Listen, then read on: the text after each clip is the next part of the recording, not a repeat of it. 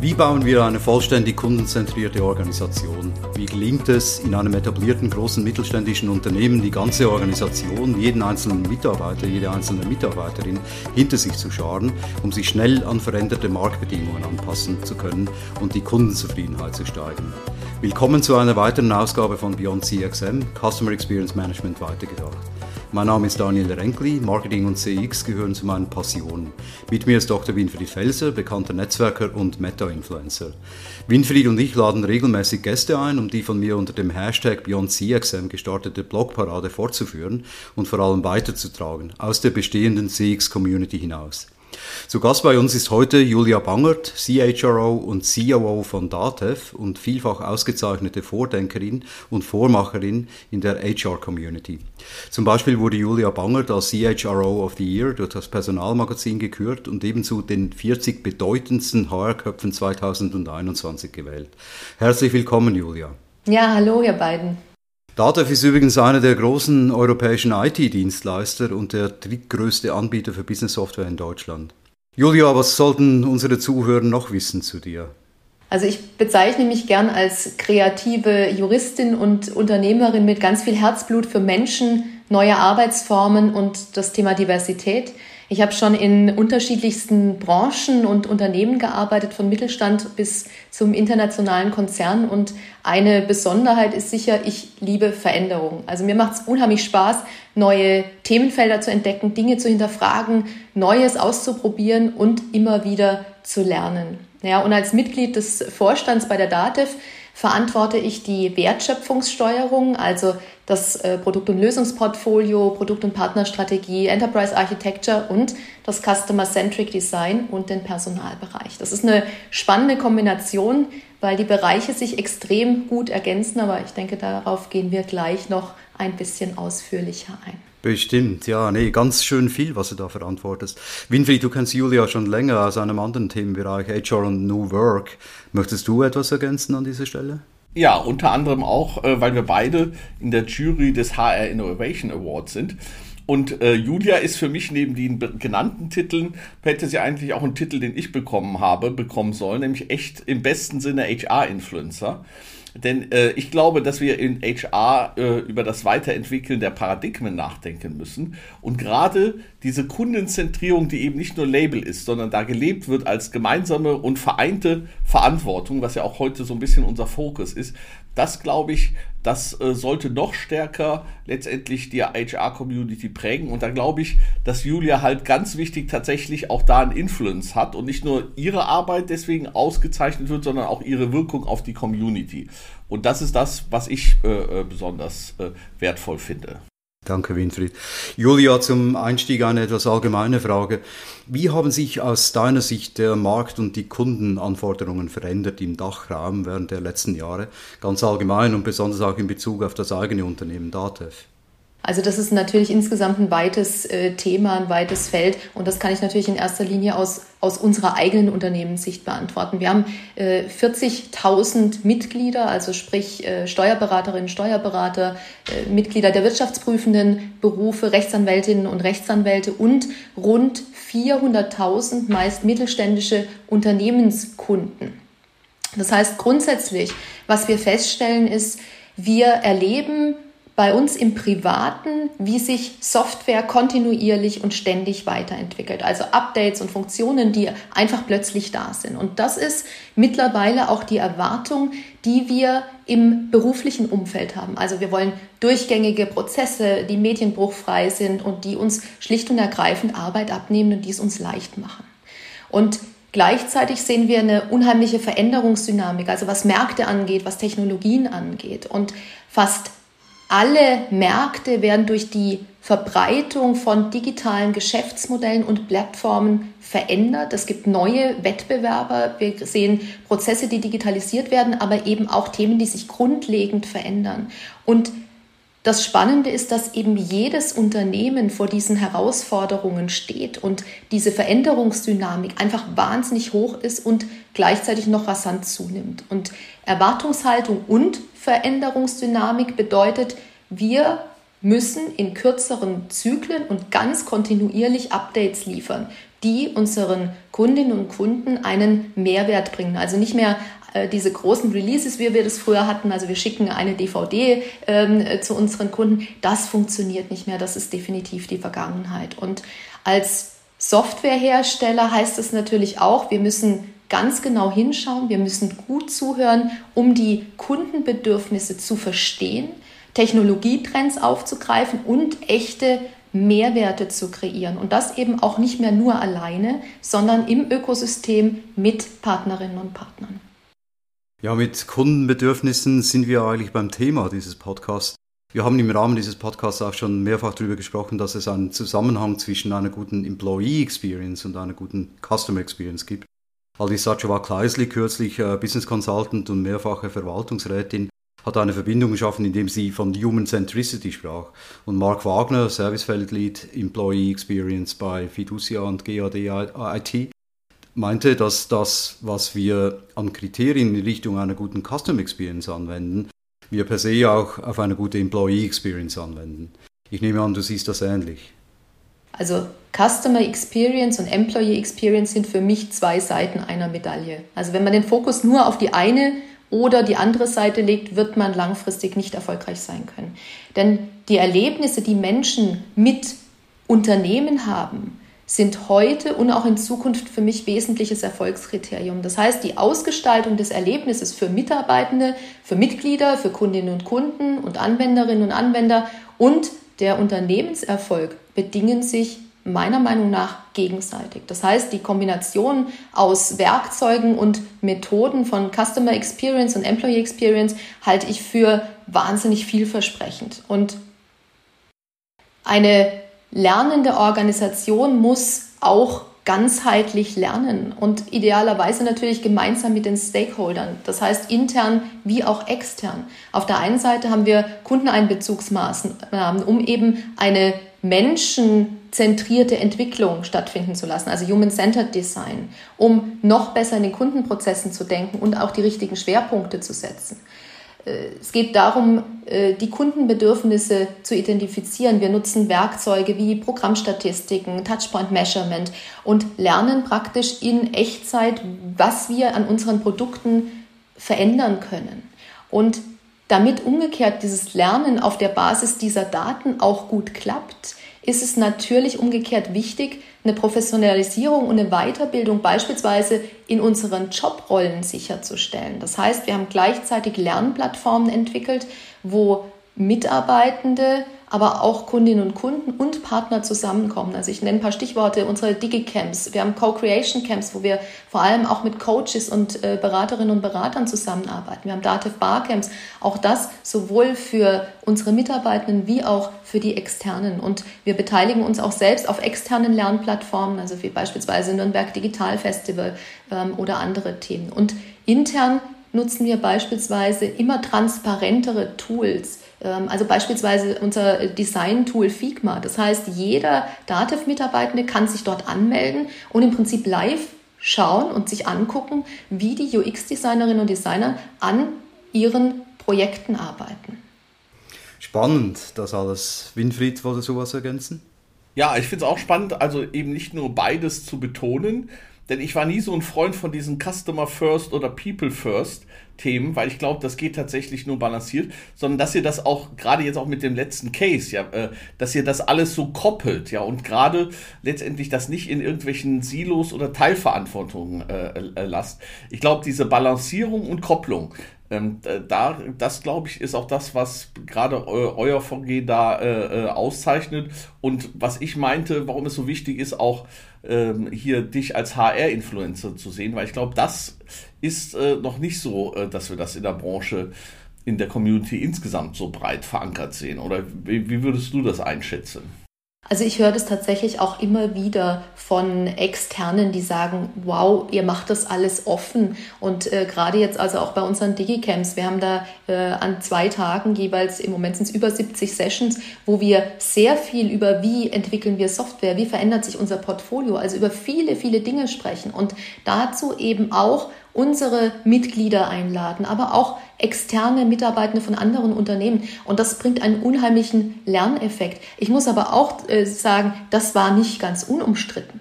Also äh, das ist nicht so, dass alle gleich gesagt haben, oh, das ist ja toll, dass wir uns da öffnen, weil das sind natürlich auch gewisse Ängste damit verbunden. Aber ähm, ich muss sagen, ich habe in den letzten Jahren gelernt, dass dieser Mehrwert der Offenheit so unglaublich wertvoll ist ähm, und an keiner Stelle sind die Sorgen eingetreten, die wir hatten. So, oh Gott, was passiert da auf einer Veranstaltung, wenn da plötzlich Mitglieder sind und vielleicht auch noch Menschen von anderen Unternehmen. Ähm, aber das funktioniert ganz, ganz hervorragend. Kann ich auch bestätigen, Daniel, vielleicht noch so als Nachsatz. Ich finde, gerade auch jetzt mit deinem Wirken, nimmt man euch da auch in den sozialen Medien, in den Business Networks anders wahr. Äh, eine ganz neue Offenheit, obwohl das ja schon immer äh, ihr da Mitarbeiter und Leuchttürme, Stefan Scheller und so weiter hattet. Aber ähm, das, das erlebt man tatsächlich auch als Externe, gerade auch jetzt über dieses Engagement.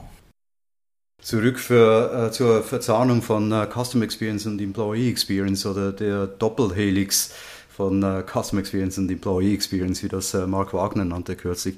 Ich hatte vor ein paar Monaten die Gelegenheit, an einem von äh, ICEM, dem Institut für Custom Experience Management, organisierten Webinar mit dem Titel Warum hohe Mitarbeiterzufriedenheit schädlich für CX ist, teilnehmen zu dürfen.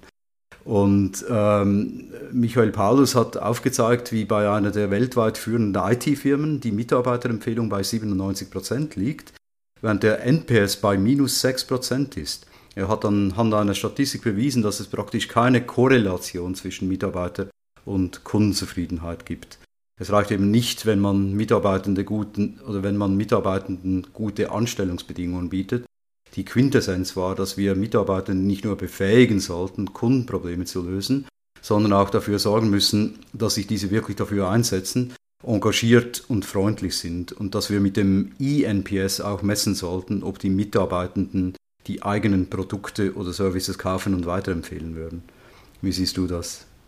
Also ich, ich, ich sehe das letztendlich genauso. Wir brauchen in Unternehmen eine Balance zwischen Mitarbeiterzufriedenheit und Kundenzufriedenheit. Also den Fokus nur auf das eine oder das andere zu legen, halte ich tatsächlich für falsch. Und äh, die Frage ist ja auch immer, welche Rahmenbedingungen schaffe ich denn als Organisation? Also es ist ja eben nicht nur der Arbeitsvertrag und es ist nicht nur, ob ich einen äh, Tischkicker habe oder ein Bällchenbad, sondern es geht natürlich auch gerade um, um Rahmenbedingungen, die ich als Unternehmen gebe. Also welche Entscheidungsfreiheiten gebe ich mit meinen Mitarbeitenden? Und je mehr Entscheidungen ich dorthin verlagere, wo das Know-how sitzt, umso mehr Verantwortungsübernahme habe ich bei den Menschen. Ich glaube, viele gewachsene Organisationen kennen das Phänomen, dass Entscheidungen hochdelegiert werden. Und das ist nicht gut. Also das hat man früher natürlich gemacht, um, ich nenne es mal Komplexität, irgendwie versuchen beherrschbar zu machen. Und dann hat man noch ein Board und noch ein Gremium eingeführt. Aber deshalb sind die Entscheidungen nicht besser geworden. Denn ich kann natürlich mit so einem großen Abstand zum Teil einfach auch nur das entscheiden, was mir jemand gerade auf PowerPoints zeigt. Das heißt, äh, für mich ist ein ganz, ganz relevanter Punkt, Entscheidungskompetenz an die Mitarbeitenden zu geben, die auch das fachliche Know-how haben, um eine Entscheidung zu treffen. Und in dem Moment übernehmen sie auch Verantwortung. Und natürlich muss ich die richtigen Menschen mit den richtigen Skills für die jeweilige Tätigkeit haben. Und auch da kommt für mich dieses Thema Flexibilisierung innerhalb des, der Organisation ist für mich ein ganz, ganz wesentlicher Punkt. Und äh, deshalb tue ich mir auch schwer, Winfried, du hast es vorhin auch gerade schon gesagt, ich tue mir einfach schwer, schwer, wenn ich immer nur von der Employee äh, Experience spreche und äh, wie äh, der Mitarbeitende oder die Mitarbeitende ähm, irgendwas empfindet. Also es sind für mich wirklich auch die, die Rahmenbedingungen und da kann HR nur dann mit unterstützen, auch wenn es nah am Business ist. Weil nur dadurch, dass ich jetzt irgendwie den Prozess äh, der Elternzeit total geschmeidig gestalte, habe ich noch nicht wirklich ein gutes Employee Experience. Und äh, deshalb bin ich der festen Überzeugung, dass beides Hand in Hand gehen muss. Und äh, aus meiner Sicht ist das der Erfolgsfaktor. Also, was ich da äh, ähm, nochmal betonen möchte, was du gerade gesagt hast, das finde ich nämlich total spannend. Daniel, bei solchen Studien wird ja nicht klar, äh, woher kommt die Mitarbeiterzufriedenheit? Und ähm, ich würde da jetzt ganz in deinem Sinne äh, sagen, Julia, eigentlich müsste man genauer hinschauen. Sind das Maßnahmen auf der Oberfläche oder das können auch, äh, wie Frauke immer so sagt, Moments that Matters sein, die aber vielleicht nichts mit Entscheidungsfreiheit, nichts mit Autonomie, nichts mit Selbstorganisation zu tun hat, dann ist an der Oberfläche der Mitarbeiter zufriedener, aber diese Zufriedenheit hat keinen Impact letztendlich in Richtung Kunde und Richtung Markt, Während die Maßnahmen, die du genannt hast, wenn man tatsächlich ähm, äh, Zufriedenheit über Zufriedenheit äh, äh, in der Selbstwirksamkeit erzeugt, dann hat diese Selbstwirksamkeit, diese Autonomie und so weiter natürlich dann auf jeden Fall auch eine Wirkung Richtung Customer. Also insofern, Daniel, wir hatten uns ja öfters über diese Studien unterhalten hätte man eigentlich genauer sagen müssen, wo kommt denn der Net Promoter Score her? Denn einige, äh, wo kommt denn der die Mitarbeiterzufriedenheit her? Weil es gibt natürlich auch Unternehmen, die das auch so ein bisschen pushen durch Bespaßung von Mitarbeitern. Mhm. Aber das hat natürlich nichts, das, da kann man nur schwer hoffen, dass das einen Impact hat. Ne? Höchstens, es hat keinen negativen Impact, wenn die Mitarbeiter wenigstens darüber zufrieden sind. Also wir haben vor einigen Jahren die klassische Mitarbeiterzufriedenheitsstudie schlicht und ergreifend eliminiert. Äh, wir gehen aber stärker ins Detail. Wir kümmern uns zum Beispiel sehr stark, wir machen sehr intensiv das Thema physische und psychische Gefährdungsbeurteilungen. Also das heißt, äh, wo wir sehr stark auch auf das Thema Führung gehen, ähm, auf die Fragen nach Zusammenarbeit im Team, also wirkliche Stressoren auch abfragen und daraus dann sehr, sehr konkrete Handlungsempfehlungen auch für Teams ableiten. Also sehr konkret, also nicht auf so einer übergeordneten äh, Durchschnittsebene, äh, wo man sagt, naja, die Füße sind eiskalt und der Kopf ist ganz heiß, aber in der Mitte passt schon irgendwie, sondern wo wir uns sehr detailliert ähm, angucken, wo gibt es Handlungsbedarfe? Gibt es äh, systemische Themen, wo wir Rahmenbedingungen insgesamt ändern müssen? Oder gibt es Themen, die man im Team einfach individuell äh, behandeln muss? Und das ist was, wo ich sagen muss, da können wir viel, viel mehr daraus ableiten, als wenn ich einfach sage, naja, was ist jetzt hier unser, unsere Standard-Mitarbeiterzufriedenheit? Das kann ich machen, aber für mich ist das eher so ein, naja, wir haben es gefragt und es sieht gut aus, Label. Sehr interessant, nur müssen wir jetzt ein bisschen weg von diesem HR-Thema wieder zurück zur Customer Experience. Ihr habt ja bei DATEV schon früh die Relevanz von Customer Experience Management für den Erfolg des Unternehmens erkannt und dazu unter dem Namen Fit für die Zukunft eine entsprechende Initiative lanciert. Kannst du uns da bitte ein bisschen mehr erzählen dazu? Ja, also Fit für die Zukunft ist letztendlich unser großes Transformationsprojekt, äh, das praktisch alle Bereiche des Unternehmens tangiert hat. Und zwar wollten wir dass die Organisation insgesamt machen, fit für die Veränderungen, die in der Zukunft kommen und letztendlich fit für die digitale Transformation. Und es standen auch ganz konkrete Fragen im Raum. Also wie verändern sich wie verändert sich der Markt? Wie verändern sich Kundenanforderungen? Wie muss unser Portfolio gestaltet werden? Wie müssen wir es anpassen, um eben die gestiegene Nachfrage nach digitalen Produkten abzudecken? Und was können wir tun, um die Kundenzufriedenheit zu steigern? Und wie schaffen wir es vor allem, unsere eigene Umsetzungsgeschwindigkeit zu verbessern? Das heißt, es ging uns um Steigerung von Flexibilität, Geschwindigkeit, Anpassungsfähigkeit und das Ganze immer mit dem Fokus auf den Kundenmehrwert. Und wichtig war uns, unsere Ablauforganisation danach auszurichten, die Bedürfnisse der Mitglieder und Kundinnen und Kunden optimal erfüllen zu können. Und dafür haben wir keinen detaillierten Plan gemacht, sondern wir haben schlicht und ergreifend ein Zielbild entwickelt. Und Kern dieses Zielbilds war der Gedanke vom Kunden zum Kunden zu denken. Und dafür haben wir zum einen die Wertschöpfungssteuerung eingeführt und sogenannte Workstreams. Die Workstreams sind interdisziplinär und flexibel besetzte Teams, die ein Produkt von Anfang bis Ende, also praktisch über den kompletten Lebenszyklus hinweg verantworten. Und je nach Phase und Priorisierung im Gesamtkontext der DATEV wird praktisch die Zusammensetzung solcher Teams oder welche Teams auch an welchen Themen arbeiten, neu justiert, damit wir eben die richtigen Kompetenzen und Kapazitäten zum richtigen Zeitpunkt auch am richtigen Ort haben. Spannend. Du hast jetzt immer von wir gesprochen. Wo wurde dieses Projekt tatsächlich lanciert? Wer hat es initiiert? Muss man erst Überzeugungsarbeit beim Vorstand leisten? Also wir haben natürlich im Vorstand darüber sehr intensiv diskutiert. Und vielleicht ist es der Vorteil, wenn man sich sehr stark mit dem Thema digitale Transformation für sich und für auch den Berufsstand auseinandersetzt. Denn uns war relativ oder wir waren sehr, sehr schnell einig, dass wir im größeren Unternehmenskontext uns das anschauen müssen. Das heißt, wir waren uns im Vorstand sehr schnell einig, dass es hier ein Projekt braucht, das eben nicht einzelne Silos weiter optimiert, sondern wir wollten die Organisation als Ganzes verbessern. Und natürlich ist dieses, dieses Projekt am Schluss letztendlich in dieser Transformation gemündet. Aber man muss auch sagen, das ist auch kein Big Bang gewesen, sondern wir hatten vorher schon an vielen, vielen Stellen geübt. Also wir haben nicht äh, letztendlich da einen Schalter umgelegt und haben gesagt, wir machen das jetzt alles anders, sondern wir haben natürlich vorher, äh, ja, vor vielen Jahren haben im Entwicklungsbereich Kolleginnen und Kollegen angefangen, agil zu arbeiten. Daraus sind Bedarfe entstanden. Wir hatten also eine Entwicklung, die schon relativ gut war beim Thema Agilität.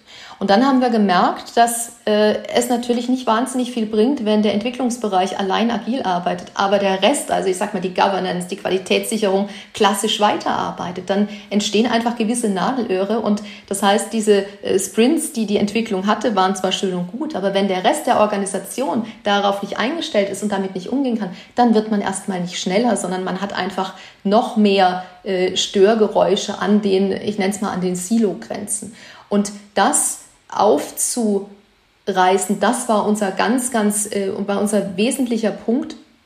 Und da haben äh, wirklich ganz viele Themen auch miteinander reingespielt. Also wir hatten zum Beispiel auch relativ früh schon Menschen, die sich selbst als Organisationsrebellen bezeichnet haben, die gesagt haben, wir sehen hier Dinge im Unternehmen, die laufen nicht gut. Und die haben das laut gemacht. Und das Spannende war dann, dass natürlich manche so wirklich in Deckung waren und gedacht haben, oh Gott, was passiert jetzt mit denen? Also werden die jetzt geköpft? Können die jemals noch Karriere machen, weil die wirklich ehrlich sagen, wo was nicht gut läuft? Oder wie geht man mit denen um? Und das ist natürlich eine Entscheidung, wo man als Organisation reagieren muss.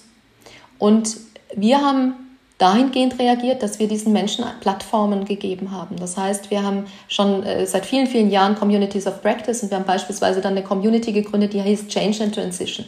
Das heißt, da haben sich Menschen getroffen, die gesagt haben, ich, ich sehe hier, ich habe hier einen Schmerz, ich sehe hier ein Problem und ich würde daran gerne arbeiten. Und dann haben sich andere Menschen dazu getan und haben gesagt, okay, wir arbeiten zusammen an diesen Themen. Das heißt, eigenorganisierte Teams und wir haben das als Organisation dann letztendlich, wenn man so möchte, aufgenommen und aus dem großen Ganzen ein Transformationsprojekt gemacht. Wir haben äh, auch an vielen anderen Stellen Organisationsexperimente ganz bewusst selbst gestartet. Also letztendlich die Frage, wann hat es wie angefangen? Ich glaube, da würde wahrscheinlich ähm, jede, die man bei uns fragt, oder jeder eine andere Antwort geben. Ich glaube, es war eine Vielzahl von parallelen Strängen, die insgesamt dann gemündet sind in diesem Transformationsprojekt.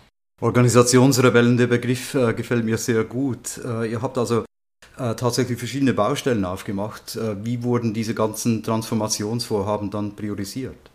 Wir haben in der Tat ein äh, Projekt gegründet dazu. Das haben wir als Vorstand dann in Auftrag gegeben und wir hatten ein ganz festes Projektteam äh, und wir haben nach und nach uns Dinge angeschaut und wir haben immer wieder auch unsere Mitarbeitenden mit einbezogen. Ich muss aber auch sagen, wir haben auch gewisse Dinge entschieden und vorgegeben, weil wir die Organisation insgesamt äh, praktisch in Funktionsbausteine zerlegt haben und haben gesagt, was haben wir, was brauchen wir und wir haben nur in der Ablauforganisation gedacht. Aus meiner Sicht war das, glaube ich, ein, einer der, der wesentlichen Punkte, die entscheidend waren für den Erfolg. Das heißt, wir haben nicht in Kästchen und was ist meins, was ist deins gedacht.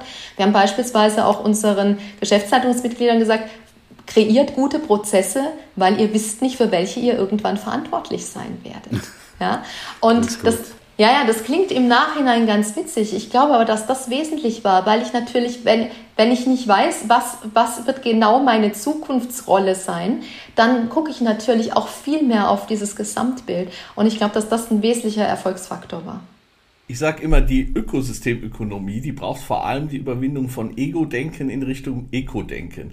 Und eigentlich durch diese Regelung habt ihr das eigentlich idealtypisch geschaffen, indem ihr einfach gesagt habt, jetzt hast du vielleicht deinen Bereich, wo du sagst, den will ich so und so gestalten, aber vielleicht ist das morgen gar nicht mehr dein Bereich.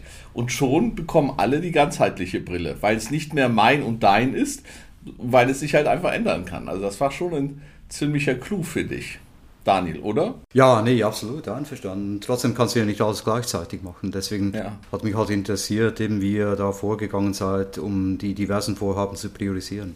Irgendwann muss man natürlich als Organisation, so schön das Denken in Ablauf äh, ist, natürlich auch gewisse organisatorische Änderungen umsetzen.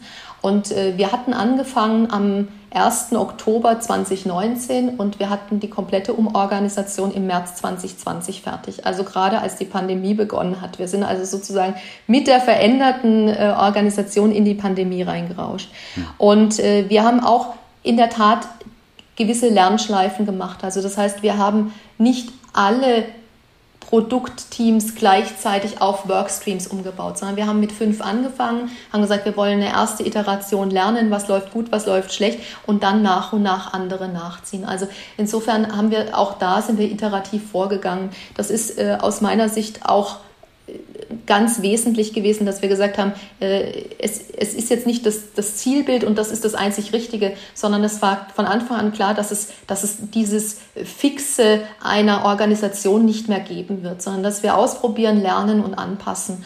Und äh, das hat auch zu viel Lernmöglichkeiten geführt, weil dadurch, dass natürlich die Menschen zu unterschiedlichen Zeitpunkten auch von der Veränderung betroffen waren, konnte man eben auch erzählen, naja, wie ging es denn den ersten? Was waren denn so die, die Herausforderungen? Was haben wir gelernt? Also so, dass auch nicht äh, jedes Team die gleichen Fehler wiederholen musste.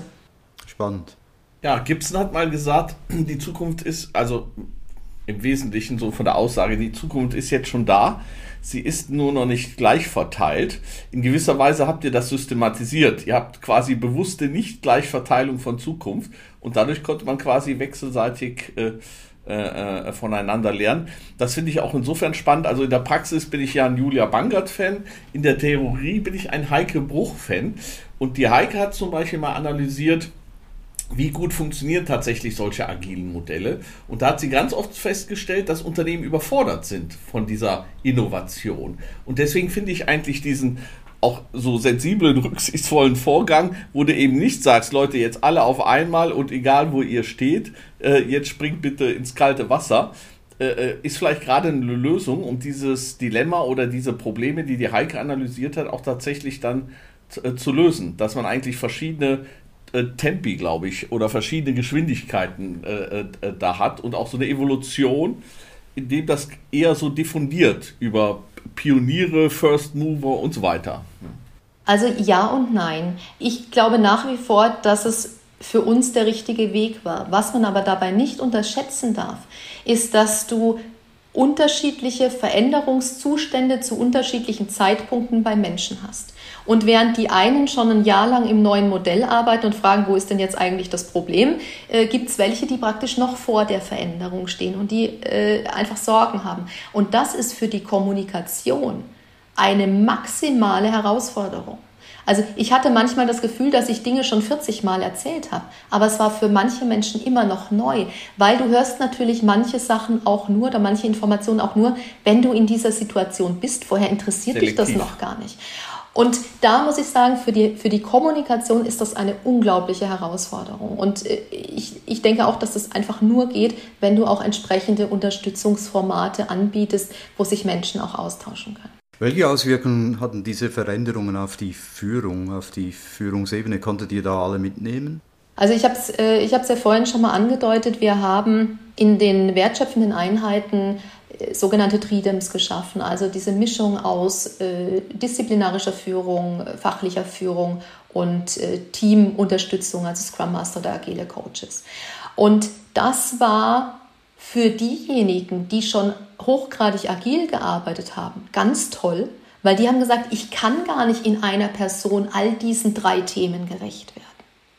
Für diejenigen, die aber noch nicht an dem Punkt waren, war das gab es da unheimlich viele Ängste. Also auch gerade so Fragen wie, bin ich als Führungskraft noch wertvoll, wenn ich nur noch einen Teilaspekt abdecke. Also bin ich da noch wichtig? Ist mein Beitrag überhaupt noch relevant, wenn doch das Team jetzt viel eigenständiger ist? Also braucht es mich noch? Und da gab es äh, in der Tat viele Fragen. Der Vorteil war aber auch da, dass wir natürlich Kolleginnen und Kollegen hatten, die diesen Punkt schon erlebt hatten. Und ich habe auch immer dann gesagt, naja, wenn ihr noch nicht spürt, warum ihr das braucht, dann seid ihr auch noch nicht ganz so weit in diesem, äh, in diesem Schritt. Und wir haben dann einiges an Unterstützungsmaßnahmen auch gemacht, um eben auch dieses Tridem zusammen als Team äh, zusammenzubringen. Und ich gerade, gerade jetzt diese Pandemiezeit, ich habe es ja gesagt, unsere Transformation war ja genau äh, vor dem ersten Lockdown äh, finalisiert. Und das war letztendlich der Härtetest aus meiner Sicht, weil die Frage, die sich natürlich immer stellt, ist, wenn du eine Stresssituation hast, kippt es eher zurück in Command and Control oder stehen wir es durch und das mit der Eigenverantwortung funktioniert? Und ich kann jetzt sagen, nach etlichen Monaten Pandemie, dass es deutlich besser funktioniert hat als vorher. Dass wir eben gerade die Chance hatten, dass sich jemand um die Menschen kümmern konnte.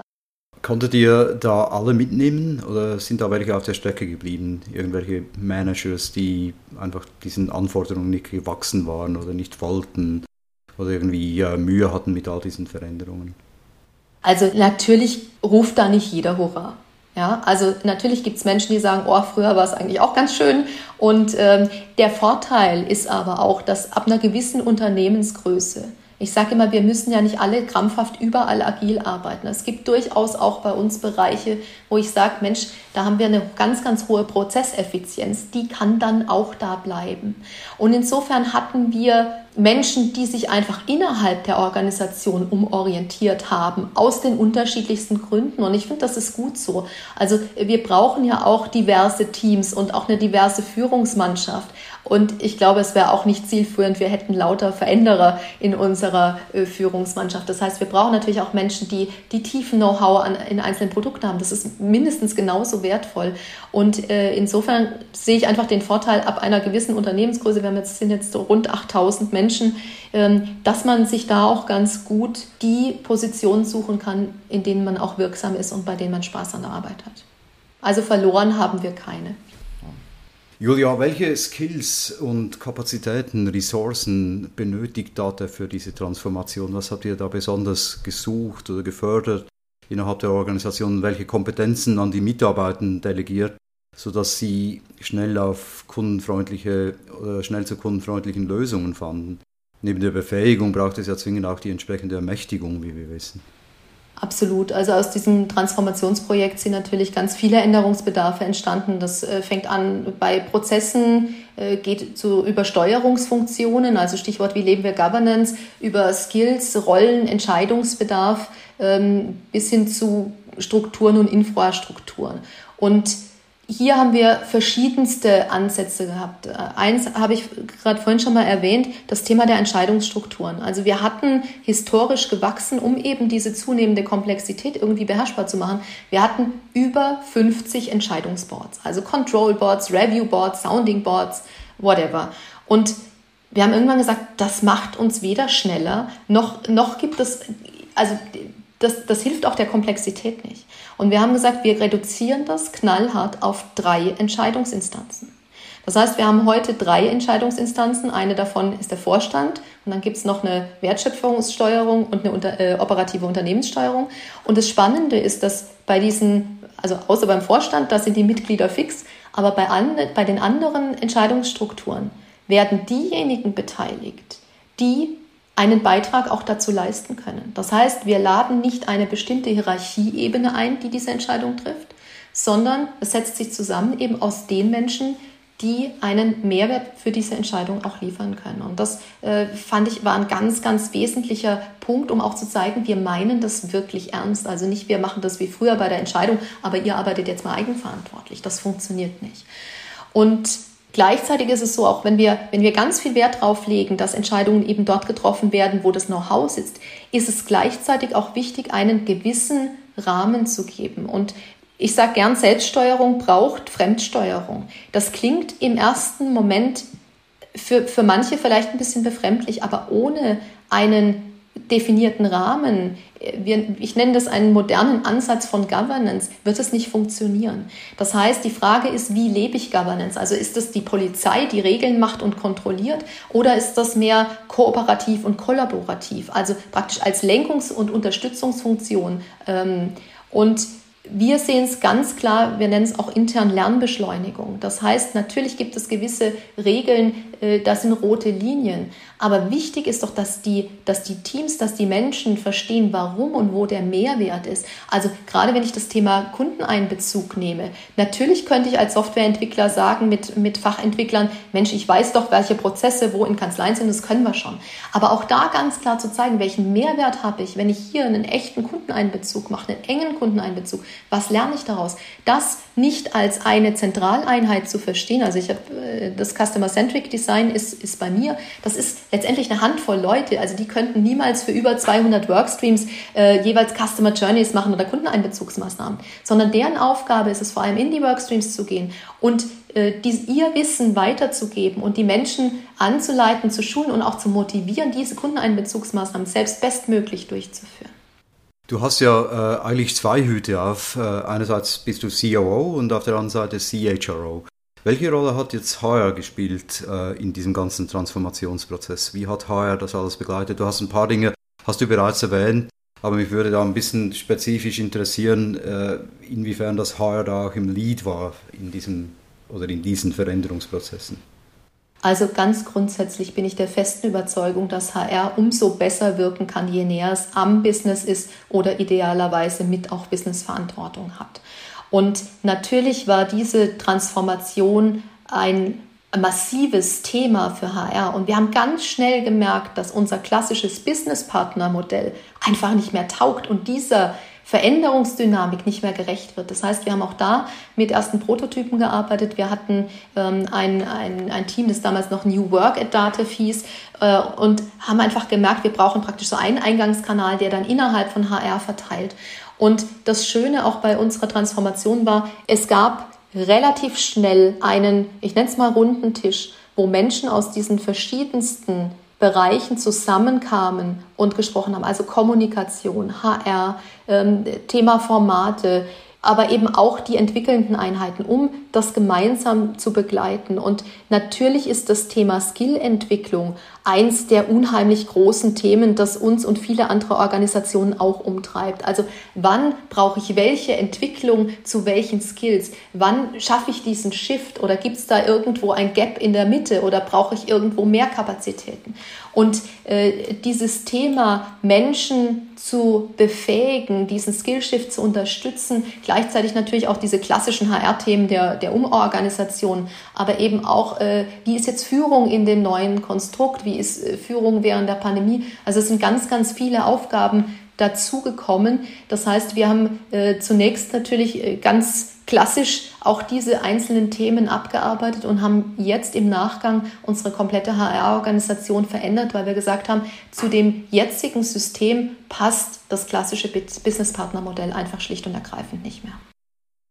Interessanterweise selbst Dave Ulrich hat so ein bisschen das hinter sich gelassen. Interessiert sich übrigens sehr für die Idee der Ökosysteme, marktorientierte Ökosysteme. Das ist ein großes äh, Label. So richtig ganz runtergebrochen auf die Konsequenzen für HR, so wie ihr das eigentlich realisiert habt, ist es vielleicht da noch nicht. Aber das ist schon mal ganz spannend. Ähm, äh, äh, am liebsten auch mal mit Walter Jochmann sollte man das mal diskutieren, dass wir halt doch überlegen müssen, ob das Business Partner Modell tatsächlich reformiert oder dann wirklich mal ganz überdacht werden sollte oder auch vielleicht mal ganz neu in ganz andere Dimensionen gegangen werden soll. Also insofern finde ich das äh, spannend. Und zum Beispiel Business Partner Modell, das war mal bei uns auf dem Event ganz spannend. Du warst ja auch beim Next Act in der großen Expertinnenrunde. Fünf Jahre davor hatten wir auch mal eine Runde mit Walter Jochmann, Thomas Sattelberg, Gunther äh, Ohlich. Und da wurde zum Beispiel von der Anne Schüller am Ende gefragt, ja, in diesen ganzen Gesprächen kam jetzt so wenig der Kunde vor. Ähm, äh, müsste man nicht stärker auf den Kunden fokussieren? Da hat der Erwin Stickling gesagt, Meinen Sie den internen Businesspartner-Kunden? Da meinte die Anne nur, nein, ich meine den Kundenkunden. Aber das war damals irgendwie so ein Eye-Opener für mich. Ja, dass ich gesagt habe, ja, wir, kaum denken wir Businesspartner, HR und so weiter, dann denken wir irgendwie an den internen Kunden. Aber da draußen der Kunde, der hat vielleicht doch eine gewisse Relevanz. Und das finde ich gerade bei eurem Modell so ganz anders gedacht dass es eben nicht eine interne Bürokratisierung von äh, interner äh, Kundenschaft ist oder Kundschaft, sondern dass ihr tatsächlich diesen Impact nach draußen tragt. Ja, und es ist auch eine veränderte, ein verändertes Denken über, was ist die Aufgabe von HR.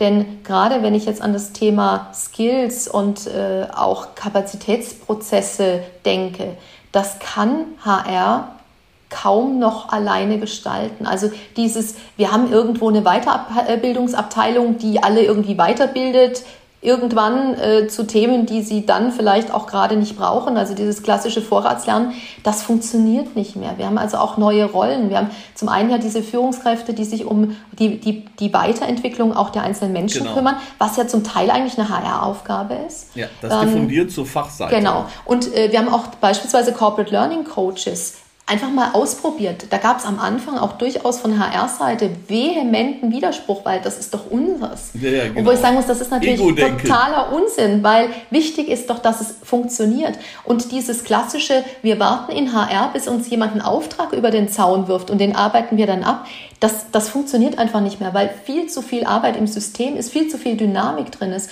Und ich habe noch keine Langzeiterfahrungen. Also wir haben unsere Organisation jetzt gerade erst ganz frisch äh, verändert. Das heißt, wir haben jetzt Business Teams etabliert, die eben ganz nah und zusammen mit, den, mit dem Business, mit den operativen Einheiten arbeiten und idealerweise dort schon direkt mit im Gespräch sind und nicht erst, wenn Entscheidungen schon getroffen sind oder wenn es heißt, ja, rekrutieren wir mal hier ABC. Spannend. Jetzt äh, noch eine Frage zum Schluss, weil äh, wir sind leider langsam am Ende unseres Podcasts. Inwiefern hat sich bei eurem Transformationsprojekt der Erfolg eingestellt? Was habt ihr gemessen? Was habt ihr bisher alles erreicht? Also wir haben schon sehr, sehr viel erreicht.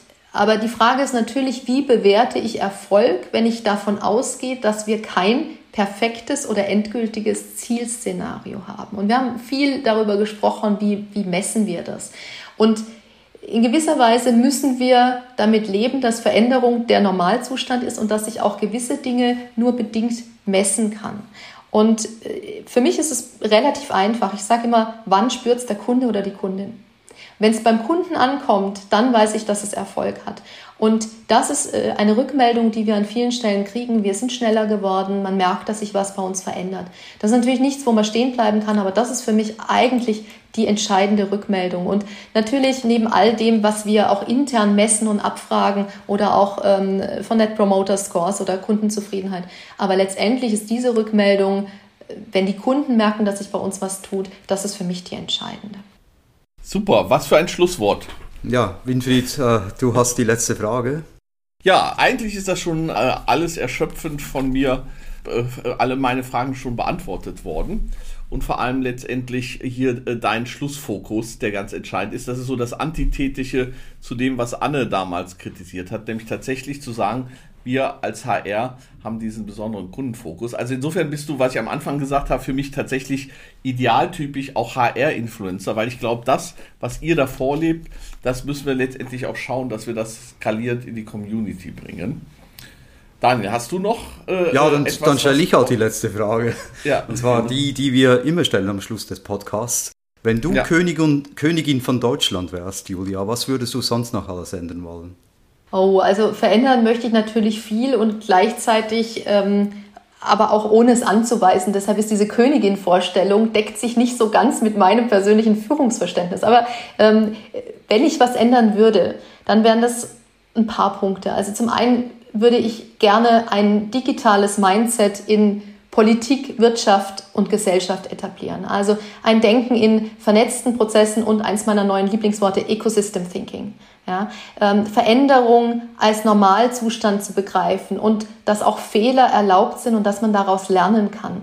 Und ein Anliegen sowohl von mir als Mutter zweier Kinder in einem bayerischen Gymnasium wie auch als Personalvorständin, muss ich sagen, unser Bildungssystem neu ausrichten, um eben junge Menschen auf diese neuen veränderten Anforderungen auch richtig vorzubereiten. Ein wunderbares Schlusswort. Im Namen von Winfried und mir vielen herzlichen Dank für das interessante Gespräch, Julia. Wenn Ihnen dieser Podcast gefallen hat, abonnieren Sie uns. Wir sind auf allen gängigen Kanälen zu finden. Folgen Sie uns auf LinkedIn und Twitter und falls Sie Lust haben, werden Sie Teil unserer Community. Am einfachsten, indem Sie unseren Hashtag BeyondCXM verwenden bei Ihrem nächsten Post.